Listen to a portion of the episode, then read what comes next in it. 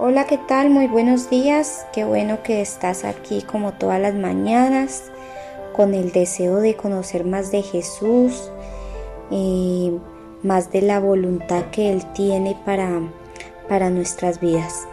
Y con esa disposición con la que nos hemos levantado el día de hoy, vamos a comenzar con nuestra oración de la mañana. Gracias Padre bueno, y venimos a exaltar tu nombre a exaltar tu grandeza. Gracias porque tú siempre nos cuidas, gracias porque tú eres el Dios Todopoderoso, gracias porque eres tú el dueño y el creador de los cielos y de la tierra. Gracias porque desde el vientre de nuestra madre tú nos formaste, tú tenías un propósito para nuestras vidas en esta tierra, Señor.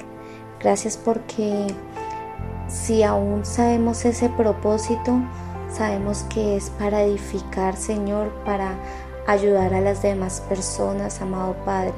Pero si aún no conocemos ese propósito, te pedimos de corazón que nos muestres cuál es, que nos muestre el camino, que nos muestre qué debemos hacer y qué debemos seguir.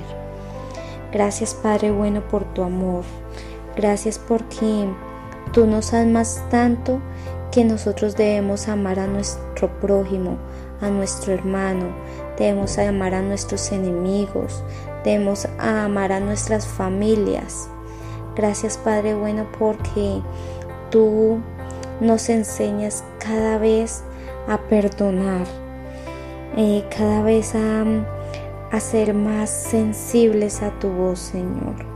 Y hoy venimos con un corazón agradecido ante ti, pero también venimos con un corazón sincero a orar por aquellas personas que están en las cárceles, que están pasando dificultades, que están de pronto siendo juzgados por algo que no cometieron. Ten misericordia de cada uno de ellos. Oramos hoy también por las prostitutas, esas mujeres y hombres que están en la calle vendiendo sus cuerpos, Señor. Ten misericordia de ellos y muéstrales el camino. Háblales a lo más profundo de sus corazones, Señor, y que ellos te acepten a ti como el verdadero Dios, como el verdadero Salvador en nuestras vidas.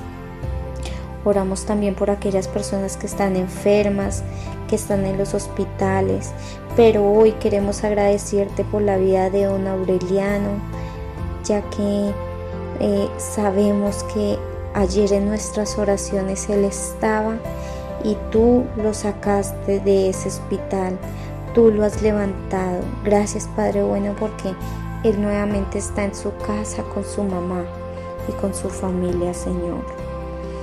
Y oramos también por aquellas personas que aún no te conocen, que no han llegado a los pies tuyos, a los pies de Cristo, Señor. Señor, muéstrales cuál es el verdadero camino, muéstrales cuál es el propósito que tú tienes en cada uno de ellos, Señor. Que te conozcan a ti, pero que te reconozcan como el único Señor y Salvador en las vidas de ellos. Hoy oramos también por la iglesia, Señor, por cada uno de los miembros que la componen, por cada una de las mujeres que la componen y que están comprometidas, y por aquellos hombres también que son esas, esos, esas piedras, Señor, esas piedras fuertes para levantar tu palabra, amado Padre. Gracias, Señor, por todo tu amor, por toda tu sensibilidad. Gracias por la habilidad que nos das a nosotras de perdonar y de amar, Señor. Gracias te damos en el nombre de tu Hijo Jesucristo. Amén y amén. Hola, la meditación del día de hoy tiene como título ¿Dónde está tu mirada? Y, la, y el texto bíblico lo encontramos en Colosenses 3, versículo 1 y 2. La palabra del Señor dice, sí, pues habéis resucitado con Cristo, buscad las cosas de arriba donde está Cristo sentado a la diestra de Dios. Poner la mirada en las cosas de arriba y no en las cosas de la tierra. Hermoso ese versículo. Eh, yo hoy te te invito a que te lo aprendas porque nuestra mirada siempre debe estar puesta en las cosas del cielo y no en las cosas terrenales. Había una vez una familia que había comprado un hermoso auto, un hermoso carro. Estaba totalmente tapizado y era una verdadera belleza. El padre de esa familia amaba tanto su auto porque se esforzó por muchísimos años ahorrando y comprándolo.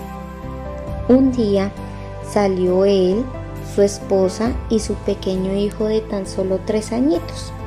Llegando a una estación de servicio, los padres se bajaron y dejaron al niño en el carro y cerraron las puertas.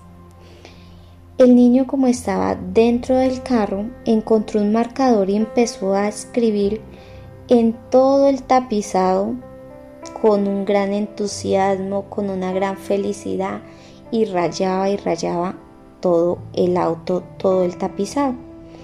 Después llegaron los papás y a ver lo que había sucedido, el padre comenzó eh, con mucho mal genio estaba, tenía mucha ira, tenía mucha furia y al ver el hermoso tapizado totalmente rayado por su hijo de tres años, comenzó a golpear al niño en sus manos con el llavero y con las llaves del carro.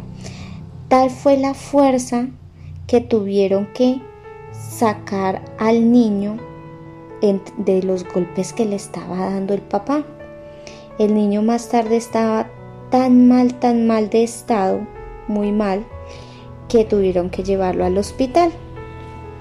Sonó el teléfono de la casa del señor, de la casa de familia, y contestó el padre, y lo llamaban del hospital. Le dijeron que era necesario que fuera allí porque la situación del niño se había complicado.